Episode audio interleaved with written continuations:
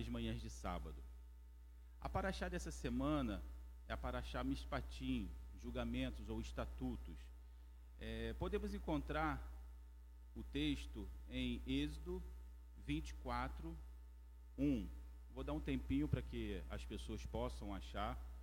Êxodo 24, 1. Diz assim: Depois disse a Moisés: Sobe o Senhor, sobe ao Senhor, tu e Arão, Nadab e Abiú, e setenta dos anciões de Israel, e adorai de longe. E só Moisés se chegará ao Senhor, mas eles não se, chega, não se cheguem, nem o povo suba com ele. Veio, pois, Moisés e contou ao povo todas as palavras do Senhor e todos os estatutos. Então o povo respondeu a uma só voz e disse: Todas as palavras que o Senhor tem falado, fa faremos. Moisés escreveu todas as palavras do Senhor e levantou-se pela manhã de madrugada e edificou um altar ao pé do monte e doze monumentos segundo as doze tribos de Israel. E enviou alguns jovens dos filhos de Israel, os quais ofereceram holocausto e sacrificaram ao Senhor sacrifícios pacíficos de bezerros. E Moisés tomou a metade do sangue e o pôs em bacias, e a outra metade de sangue espargiu sobre o altar. E tomou o livro da aliança e o livro e leu aos ouvidos do povo, e eles disseram: tudo que o Senhor tem falado, faremos e obedeceremos. Então tomou Moisés aquele sangue e aspergiu sobre o povo e disse: Eis aqui o sangue da aliança que o Senhor tem feito convosco, sobre todas essas palavras. E subiram Arão e Moisés, Nadab e Abiú, e setenta dos anciões de Israel. E viram o Deus de Israel, e debaixo dos seus pés havia como quem uma pavimentação de pedras de safira que se parecia com o céu na sua claridade. Porém, não estendeu a sua mão sobre os escolhidos, os filhos de Israel, mas viram a Deus e comeram e beberam. Então disse o Senhor a Moisés: Sobe a mim ao monte e fica lá, e dar-te-ei as tábuas de pedra e a lei e os mandamentos que tenho escrito para os ensinar. E levantou-se Moisés com Josué, seu servidor, e subiu Moisés ao monte de Deus, e disse aos anciões: Esperai-vos aqui, até que tornemos a vós. E eis que Arão e Ur ficaram conosco. Quem tiver algum negócio se chegará a eles. E subindo Moisés ao monte, a nuvem cobriu o monte, e a glória do Senhor repousou sobre o monte, e a nuvem o cobriu por seis dias. E ao sétimo dia chamou a Moisés no meio da nuvem. E apareceu a glória do Senhor. Era como um fogo consumidor ao cume do monte, aos olhos dos filhos de Israel. E Moisés entrou no meio da nuvem, depois que subiu ao monte.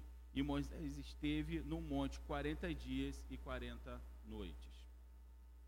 Gostaria de fazer um breve comentário sobre tradição e cultura. Provavelmente muitos de nós já ouvimos que Jesus veio quebrar a tradição. Sim, de fato Jesus veio quebrar a tradição, mas a tradição dos fariseus, não a tradição de Deus. Existe uma diferença entre tradição dos homens e a tradição de Deus. Tradição de Deus quer dizer, se a gente for analisar o que é tradição de Deus e a tradição dos homens, eu vou pegar o que aconteceu lá no Jardim do Éden, entre o que Deus mandou que o homem fizesse e o que a mulher disse que deveria ser feito. Na tradição de Deus diz: E disse Deus ao homem: De toda árvore comereis, somente da árvore do conhecimento não comereis. Na tradição do homem foi acrescentado: Não comereis e não tocareis. Deus não disse para não tocar, Deus disse apenas para não comer. O homem ele vai colocando mais, mais é, coisas em cima para poder dificultar para que o homem não, não, não venha pecar, mas isso só vem trazer mais peso sobre a vida das pessoas. A tradição do homem vem colocar peso na tradição de Deus. O apóstolo Paulo, em 2 Tessalonicenses 2,15, diz o seguinte: Então, irmãos, estáis firme e retendo as tradições que vos foram ensinados, seja por palavra, seja por epístola nossa, ou seja, retenha tudo que foi ensinado, ou pela palavra que vocês ouviram, pela tradição oral, ou pelo que nós estamos ensinando através das cartas que, que temos mandado para vocês. Paulo está confirmando, afirmando que, necess, que é necessário que, observamos as, que observemos as boas tradições. Porque quando as tradições deixam de ser observadas, entra em vigor a cultura.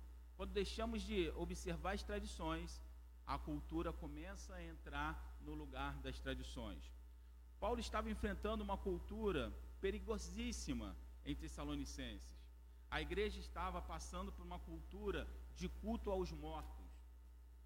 Então, uma das coisas que nós precisamos entender é que todas as cartas que foram escritas, ela sempre vai ter um pano de fundo, vai ser, sempre vai ter um motivo pelo qual Paulo vai escrever. Nessa, nessa carta em Tesalonicenses, Paulo estava é, combatendo o que uma cultura de culto aos mortos. Então, por isso que ele vai escrevendo: olha, lembra do que nós ensinamos, do que vocês têm ouvido, da palavra de Deus e do que nós estamos escrevendo. Não caia nessa nova cultura de cultuar os mortos. Isso é culto dos demônios. A cultura, a cultura nada mais é do que o homem querendo dar sentido ao seu tempo, interpretando a realidade à sua volta. Ou seja, se eu não consigo, se eu não consigo entender as tradições, mas eu tenho uma necessidade de interpretar o tempo em que eu estou vivendo. Então, nessa interpretação do tempo que eu estou vivendo, o que, que eu faço? Eu crio uma cultura. Se nós observarmos, culturas vão e culturas vêm. Sempre há uma cultura nova a ser seguida, seja por roupa, seja por moda, seja por o que for, sempre há. E essa cultura sempre é uma necessidade do homem que ele tem de interpretar o meio em que vive e expressar essa interpretação. Então essa interpretação ela acaba sendo o quê? Uma cultura. Recentemente eu vi um vídeo mostrando a diferença entre a cultura cristã e a cultura evangélica. É engraçado porque hoje é, já são divididos, né? cristão e evangélicos. Se observarmos, o termo, o termo evangélico se popularizou pela cultura. Hoje, é, é culturalmente legal dizer que é evangélico. Há, há cerca mais ou menos de 30 anos atrás, eu lembro que quando eu, eu ia para a igreja, nós sempre carregávamos a Bíblia e eu morava no bairro em que eu, que eu frequentava a igreja. Ou seja, então as pessoas daquele bairro eram as mesmas pessoas que estudavam comigo na escola durante a semana. E eu lembro que eu era muito zombado pelo fato de carregar uma Bíblia, pelo fato, na época não era evangélico, era crente, pelo fato de ser crente, eu era zombado. Mas passou-se uma época, passou-se um tempo, e eu lembro mais ou menos foi quando começou a se popularizar a música gospel, a, o, a, o termo evangélico acabou se, é, se formando numa cultura. E essa cultura veio trazendo o quê? As informações do seu meio. Eu, particularmente, é, eu lembro que, que nessa época que eu era criança, é, chegava a ser quase ser vergonhoso você ser crente. Hoje não, hoje todo mundo é evangélico, hoje nós temos uma bancada evangélica, é, as pessoas se autodenominam ser evangélico, ou seja, esse ser evangélico hoje virou uma cultura, não é necessariamente ser é, servir ao Senhor, é uma cultura. No texto que acabamos de ler, mostra Moisés recebendo as orientações de Deus. No entanto, o povo de Israel não entende o que estava acontecendo à sua volta. Enquanto Moisés sobe ao monte para receber essas orientações, o povo ele não entende exatamente o que está acontecendo. Ele não entende que o Senhor está mandando ali as orientações, as suas, uh, as suas leis, as suas orientações para o povo. E o povo está lá embaixo, tá, não está entendendo o que está acontecendo. E no, e, e no processo de leitura da realidade, eles interpretam que deveriam fazer um Deus para justificar a sua saída do Egito. Então, pelo fato deles não entender o que está acontecendo, eles não compreenderam, eles começam a fazer uma leitura à sua volta. E essa leitura vai combinar o quê? nós precisamos de um Deus. E que Deus é esse que nós vamos fazer? Ah, já sei, vamos fazer um Deus, vamos fazer um bezerro de ouro, e esse bezerro de ouro será o Deus que nos tirou da terra do Egito. A cultura do Egito, ou seja, eles ainda estavam inseridos na cultura do Egito. A cultura do Egito dizia que o homem ele poderia ser o quê? Politeísta, ou seja, ter vários deuses. Então eles, o povo de Israel ainda estava inserido nessa cultura, na cultura do Egito. Uma das, uma das grandes coisas que a gente ouve muito falar é, é a maior dificuldade não foi tirar o povo de Israel do Egito, e sim tirar o Egito de dentro do povo de Israel. E na verdade, uma das maiores dificuldades não é uma pessoa aceitar Cristo, é tirar essa cultura errada que tem se arraizado no povo de Deus. Isso tem sido a maior, a maior dificuldade. A tradição que eles que estavam sendo estabelecida através dos mandamentos era o monoteísta, ou seja, Deus estava falando com Moisés e nessa, e nessa, nessa conversa Deus estava estabelecendo que havia, havia apenas um Deus. Isso ia vir de encontro que a realidade do que o povo estava fazendo lá embaixo. O povo ainda estava na cultura politeísta. A cultura evangélica tem colocado há anos de lado as leis de Deus e tem aderido à cultura que se estabelece à sua volta. O maior erro da cultura evangélica é colocar de fora as leis de Deus. Uma vez que você não tem lei, então você precisa de alguma forma estabelecer uma cultura, e é o que tem acontecido, infelizmente, no meio evangélico, tem é, estabelecido uma cultura que está à sua volta. E essa cultura ela vem melhor atender o que? As nossas necessidades egocêntricas. Uma das coisas que, que Paulo enfrentava em uma das cartas era a questão do iluminismo. O iluminismo ele vai tirar Deus do centro de todas as coisas e vai colocar o quem? O homem como centro de todas as coisas. E essa cultura evangélica em que nós é, vemos hoje acontecer, ela não passa de um iluminismo, ou seja, onde Deus não é mais o centro de todas as coisas, mas sim um homem é o centro de todas as coisas. A prova disso é que você vai à igreja não para buscar o abençoador, mas você vai à igreja para ser abençoado, ou seja, você é o item mais importante da busca.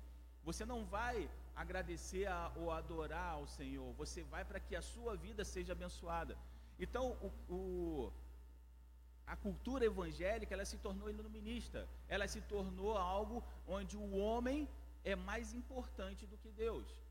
Por isso que as muitas igrejas evangélicas estão lotadas porque têm oferecido uma proposta de enriquecimento, tem oferecido uma proposta de cura, tem oferecido uma proposta de, de, de ganhar algo, ou de ter uma conta bancária grande.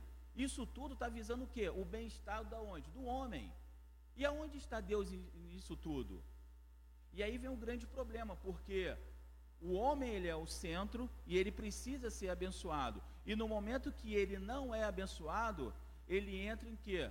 ele entra em desacordo com Deus. E aí começa a culpar a Deus por todas as coisas ruins que têm acontecido na sua vida. Por quê? Porque Deus deixou de ser o centro e o homem agora é o centro. No caso do, do, do povo de Israel ali, quando faz o bezerro de ouro, eles precisavam fazer algo para que eles pudessem se alegrar, para que eles pudessem fazer uma, uma festa. No final de tudo era uma festa. Eles queriam fazer uma festa. Então, mostra o quê? Que ali o centro de tudo, de toda a atenção, não era Deus, o centro de toda a atenção era o ser humano. Mas o verdadeiro cristão, ele procura a Deus, ele não procura a benção, ele procura o que? O abençoador. O Rio de Janeiro está comemorando uma cultura carnal e pecaminosa. E muitos evangélicos estão comemorando essa cultura, porque o centro de todas as coisas é um homem e a sua necessidade de prazer. O Rio de Janeiro hoje está comemorando, está iniciando as comemorações de carnaval. E é interessante que você vê que em algumas, como nesse ano, se, se não me falha a memória, se não me engano, é, um pastor evangélico vai desfilar pela mangueira e pelo que uma informação que foi me passada que parece que vai ter até um bloco de evangélicos que entenderam que o carnaval não é algo ruim, não é algo pecaminoso, não é algo é, de blasfêmia a Deus. E eles vão desfilar. Isso nada mais é o que? A cultura trazendo para o meio algo que eles não entendem, mas precisa ter uma necessidade de entender e viver numa conformidade consigo mesmo. Então ele traz uma cultura do mundo e essa cultura só vai o quê? Só vai levantar, só vai priorizar o homem. Por quê? Porque ele vai para o carnaval, ele vai lá se divertir, ele vai fazer as coisas que a carne pede para ser feita. E aonde está Deus nisso tudo? Mas o verdadeiro cristão está seguindo as boas tradições da palavra de Deus, onde Deus é o centro de todas as coisas. Então, nós, como cristãos que servimos a Deus, nós precisamos colocar Deus no centro de todas as coisas. Não o homem no centro, mas Deus. E no momento que nós colocamos Deus no centro de todas as coisas, nós nos chegamos à presença do Senhor para saber qual é a sua vontade. E a partir da vontade de Deus, essa vontade é estabelecida na nossa vida para que a glória de Deus seja refletida na nossa vida. Mas hoje, ao contrário, hoje o homem, ele, ele faz com que Deus, na verdade, ele, ele usa como se Deus fosse um ser que vai satisfazer todas as suas necessidades, porque na verdade Deus, a função de Deus é fazer com que o homem esteja no centro de tudo. E para ele estar no centro de tudo, ele precisa ser abençoado, ele precisa ser paparicado e por aí vai. E não é isso que a Bíblia nos ensina. Nem o seu próprio filho fez a sua vontade. E eu gosto de brincar às vezes, quando eu estou pregando aqui, eu pergunto: será que Jesus tinha vontade? De fato, Jesus tinha vontade. Tanto que ele chega e diz ao Pai: Pai, se possível, passe de mim esse cálice, mas todavia não seja feita a minha vontade, mas a sua vontade que estás no céu. Então, para para a cultura evangélica, eu gostaria de deixar o seguinte texto que está em Mateus 7, 22, que diz assim: Muitos me dirão naquele dia: Senhor, Senhor, não profetizamos, nós não nós não profetizamos em teu nome, e em teu nome não expulsamos os demônios, e em teu nome não fizemos muitas maravilhas? E então lhes direi abertamente: Nunca vos conheci, apartai-vos de mim, vós que praticais a iniquidade. A iniquidade, ela é um pouco diferente do pecado. O pecado, muitas vezes, nós cometemos o pecado por um deslize, mas a iniquidade é você cometer os mesmos pecados, os mesmos pecados, ou seja, já não é mais pecado, já é uma iniquidade, já é algo enraizado no coração da pessoa. E essa cultura do mundo, essa cultura evangélica que vem trazendo o mundo para dentro da igreja, ela vai fazer exatamente isso, ela vai fazer com que as pessoas se tornem pessoas iníquas. Quando na verdade nós precisamos o que? Mostrar para que nós viemos. Essa semana é, eu, eu escutei uma música, eu gostaria até de compartilhar com vocês a letra dessa música, porque eu não canto, então vai ser só a letra. É uma música que talvez muitas pessoas conheçam, é uma música bastante conhecida, eu, eu, eu presumo. É, é, uma música do Davi Sarce que fala assim: As margens do teu rio. E eu estava escutando essa música e ela me chamou muita atenção, principalmente na época em, em, que vivemos hoje, essa semana em que nós vemos pessoas entregando o Rio de Janeiro a demônios, a chave da igreja sendo entregue a entidades. E eu, eu declaro que isso está repreendido em nome de Jesus, porque as nossas casas, a casa do verdadeiro cristão, quem reina é o Senhor Jesus. O quem está estabelecido no trono é o Senhor Jesus. E essa música ela fala assim: olha, me dá teus conselhos, eu não quero errar outra vez, não quero deter-me no caminho que só mal me fez. Prefiro tua casa, onde eu me assento contigo, distante da roda que se assentam os meus inimigos. Então ele vai começar a falar que ele prefere os conselhos do Senhor, ele prefere seguir as tradições. Quais são os conselhos do Senhor? É a palavra dele. São as leis que foi entregue a Moisés lá no Sinai, que vem essa tradição até os dias de hoje. Mas nós muitas vezes nós temos um entendimento errado e é pregado errado quando fala que Jesus veio quebrar as tradições. Sim, ele veio quebrar, quebrar as tradições dos fariseus, que colocava julgo demais por pesado nas pessoas. Mas as tradições que o Senhor estabeleceu na palavra dele, essas elas precisam ser cumpridas porque o próprio Jesus as cumpriu. Por exemplo, as festas é uma tradição bíblica que foi esquecida ao longo dos anos. Nós comemoramos tantas outras festas, mas as festas que estão escritas na Bíblia, não, isso não precisa, isso foi abolida. É muito simples, é muito fácil falar que algo que você não quer fazer foi abolido. Mas aonde está escrito que outras festas que é comemorada dentro da igreja, que não são festas bíblicas, eu não vou entrar nesse assunto, mas eu, eu quero que você pense nisso. Existem outras festas que são comemoradas dentro da igreja, que não são festas bíblicas, e, e todo mundo aceita numa boa. Sabe por que, que aceita numa boa? Porque é cultura. Porque é uma cultura que foi enraiz, enraizado lá atrás. Então nós seguimos o que? Essa cultura até hoje. Mas as tradições bíblicas que traz vida. E se você observar que cada festa tem um significado tão por especial, você não, deix, não, não deixaria de comemorar as festas. Se você entendesse como o Shabat é algo tão especial, que é um dia que o Senhor santificou para que você pudesse descansar, deleitar-se nele, você não desprezaria o Shabat. E e aí algumas pessoas dizem assim: ah, mas isso é tradição de judeu. Meu irmão, se você ler a Bíblia direitinho, você vai perceber que Deus ele santificou o sábado muito antes de, de haver judeu, muito antes de haver Moisés, muito antes de haver Abraão, Isaac ou Jacó, e o Senhor já santificou o sábado. Então não é algo do judeu, mas ele deu o que? Para um povo escolhido. Quem era o povo escolhido naquela época? Eram os judeus. E hoje você não é um povo escolhido? Porque a palavra de Deus diz que Jesus, quando ele morre, ele morreu para trazer para o Pai povos, línguas e nações. E você não é essa, esses povos, essas línguas e nações? Mas continuando na música, ele continua assim: Embora eu sinta os desejos que não que são naturais, andando contigo, tua vontade é o que me atrai.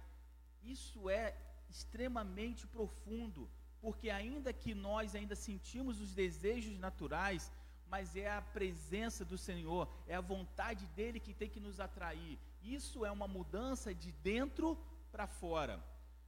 Só venço, só vivo porque tenho raízes em ti. Esse, quando essa música foi feita, eu fico imaginando o quanto de revelação essa pessoa não recebeu para fazer essa música, porque ele diz aqui, ele declara: Eu só vivo e eu só, eu só venço porque eu tenho raízes em quem? No Senhor, nessas tradições, na tradição da palavra. É essas raízes que vão nos segurar, são as experiências com o Senhor. Assim, o mal não pode te assumir, te consumir. E ele continua e fala assim: O meu endereço é as margens do teu rio, ó Senhor. O meu endereço e o seu endereço tem que ser as margens do rio do Senhor, aonde você será alimentado, onde você será cuidado. E aí ele continua, ele fala assim: Ali eu cresço, permaneço e vivo as estações do amor.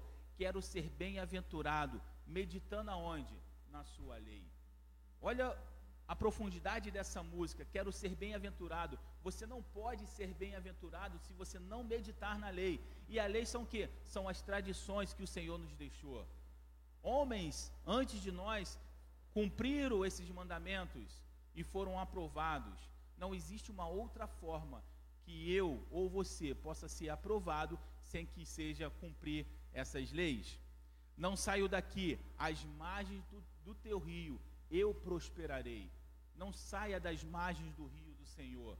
Não dê é, vazão ao que a carne está te pedindo, está tá, tá querendo te levar. Você só pode ter um endereço. E o seu endereço é nas margens do teu rio, do rio do Senhor. Ali é onde as suas raízes vão crescer e vão se alimentar desse rio que vem do trono de Deus. E para finalizar, eu queria deixar um texto para os cristãos, os cristãos que realmente é, morreram para si e ressuscitaram para o Senhor, que está em Mateus 25, 34, que diz assim: Então dirá o rei aos que estiverem à sua direita: Espero que eu e você estejamos à direita do rei. Vinde, benditos do meu Pai, possui por herança o reino que vos está preparado desde a fundação do mundo. Então, quando o Senhor estava falando isso aqui, da forma como seria, ele já estava olhando para mim e para você, porque ele já sabia que eu e você estaríamos à direita dele e estaríamos reinando para todo sempre. Muitos são chamados, mas poucos são escolhidos. Nesse vídeo que eu, que eu, que eu, eu vi essa semana, ele, ele diz, diz o seguinte: os evangélicos são chamados, mas só os cristãos são escolhidos. Quem você é? Qual cultura que você segue? Você segue uma cultura evangélica ou você segue, uma tradição cristã, a qual Cristo morreu por mim e por você? Pense nisso nessa manhã de Shabat. E se você tiver alguma dúvida, peça ao Senhor para que Ele tire as dúvidas e que você tenha uma experiência única e ímpar com o Senhor, porque são essas experiências que nos mantêm de pé. Lembrando as palavras de Jó, antes eu te conhecia de ouvir dizer, mas agora os meus olhos te veem. Que nós possamos conhecer o Senhor, de conhecer, de ter intimidade com Ele. Amém? Que o Senhor nos abençoe e que todos tenham um Shabat abençoado na presença dEle. Amém.